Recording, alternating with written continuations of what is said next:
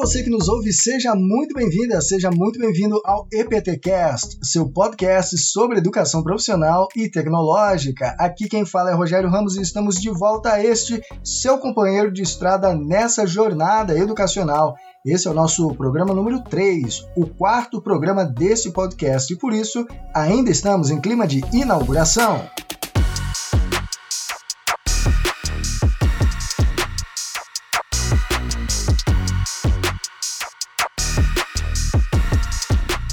Definitivamente, a palavra natural detém um espaço bastante amplo no senso comum, das dietas alimentares aos comportamentos humanos. Podemos perceber essa palavra como elemento-chave tanto no que se refere a uma visão otimista das coisas ou em relação a alguma condição de normalidade.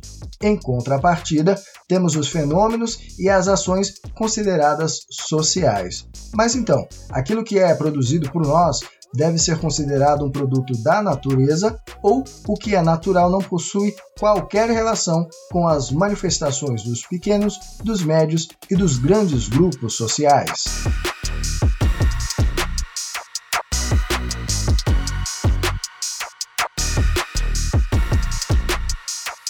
Para falar sobre isso, dividimos esse programa em três momentos. No primeiro, iremos falar sobre a amplitude da concepção de natureza. Em seguida, abordaremos alguns aspectos em relação às escolhas, para então dar resposta à pergunta do programa: natural ou social?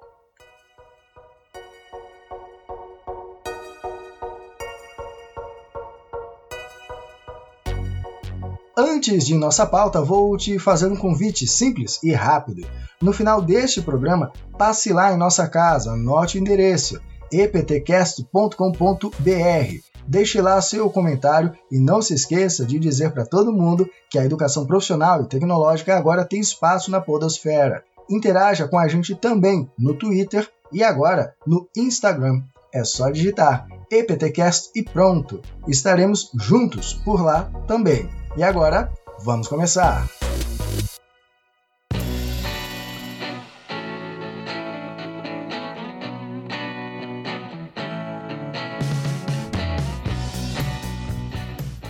Bom para a saúde e também comportamento esperado.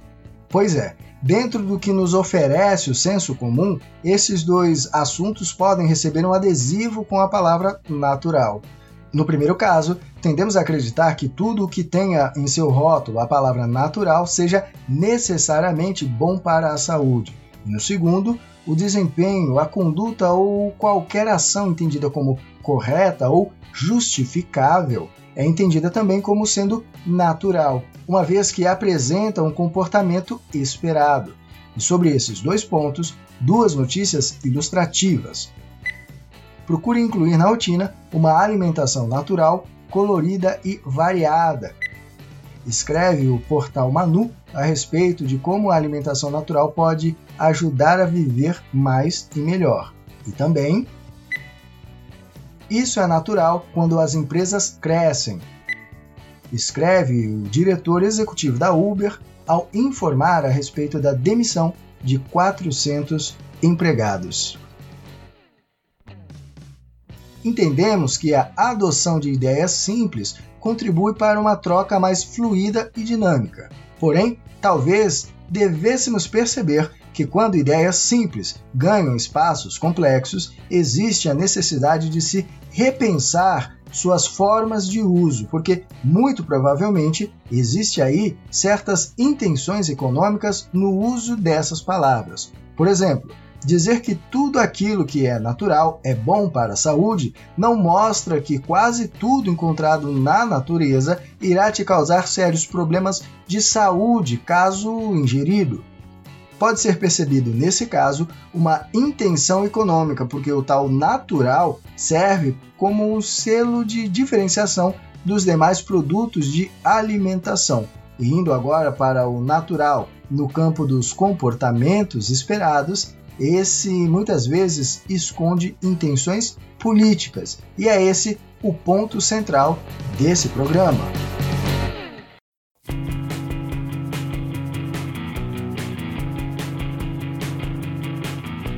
De acordo com Understanding Science, um projeto do Museu de Paleontologia da Universidade do Estado da Califórnia, o termo natural se refere a tudo o que existe, independentemente de ter sido produzido pela mão humana ou não. Isso inclui a matéria, as forças que agem sobre a matéria, a energia, os elementos do mundo biológico, os seres humanos, a sociedade humana e os produtos dessa sociedade. Fortalecendo esse pensamento, o professor israelense Yuval Harari, em seu livro Sapiens, expõe que, do ponto de vista biológico, o não natural simplesmente não existe. Tudo o que é possível é, por definição, também natural. Partindo então desse entendimento, e como já percebemos anteriormente, as ações da natureza ou as interações naturais não são necessariamente boas para os seres humanos. E fazendo aqui uma referência às quatro causas de Aristóteles, material, eficiente, formal e final, o encontro dessas condições é capaz de fazer com que tudo se manifeste na natureza. Provavelmente todos nós já ouvimos a palavra naturalizar. E, além de outros propósitos, essa serve aos interesses da conservação ou da conversão. Por exemplo, se um futebolista brasileiro se naturaliza em outro país, ele ganha o direito de jogar por aquela seleção nacional contra outros países, podendo até participar de torneios internacionais como o Campeonato Mundial, coisa que para muitos significa o ápice da profissão. E sabemos que um futebolista brasileiro mediano tem muita chance de ser um atleta acima da média em países sem a tradição no futebol. Mas é claro, em se tratando dos esportes, isso não acontece apenas no futebol. E no que se refere às profissões, isso não acontece somente com os atletas. Percebemos então que essa naturalização é de fato um ato político, não necessariamente contra alguma coisa, e sim a favor de si mesmo. Outra função do naturalizar, dentro da perspectiva da conservação, é o de legitimar, ou seja, dizer que algo é natural também serve aos propósitos de legitimação de um comportamento. Exemplo: dizer que é natural que homens sejam melhor remunerados do que mulheres dentro do mesmo contexto de trabalho e geração de mais-valia é um argumento que serve aos propósitos de conservação vindos de determinado grupo social.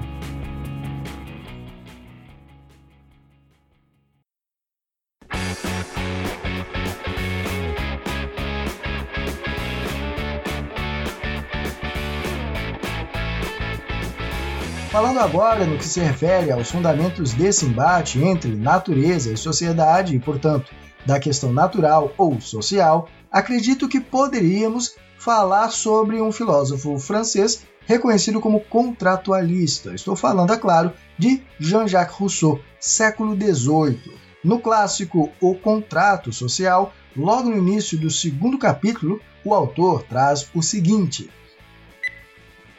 a mais antiga de todas as sociedades e a única natural é a família.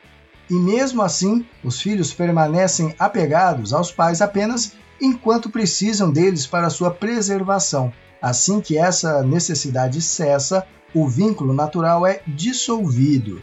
Se eles permanecem unidos, continuam assim não mais naturalmente, mas voluntariamente, e a família então é mantida apenas por convenção. Nesse ponto, percebemos que a questão natural para Rousseau funciona apenas como um motor de arranque, e a partir daí, apesar de tudo ser possível dentro do que nos permite os elementos naturais e suas interações, existe aí nessa passagem uma escolha. Inicialmente, uma bifurcação entre ficar e partir e assumida uma dentre essas duas alternativas, desdobra-se um conjunto maior de possibilidades entre de que modo ficar, caso a decisão seja a permanência, e para onde e de que modo ir, caso a decisão seja a saída. Assim, então, como um motor de partida, percebemos que ele sozinho, apesar de fazer o veículo funcionar, não interfere no modo de condução, tampouco no destino de seu motorista. Nos referimos anteriormente a Aristóteles ao falar de suas quatro causas fundamentais, e por isso vale a informação de que, para esse pensador, a questão da escravidão era algo considerado natural, ou seja, de uma condição de natureza de determinados homens e mulheres. E sobre isso, na mesma obra, Rousseau expõe. Aristóteles estava certo, porém tomou o efeito pela causa. Nada pode ser mais certo do que todo homem nascido em escravidão nascer para a escravidão. A força fez os primeiros escravos e a sua covardia perpetuou essa condição.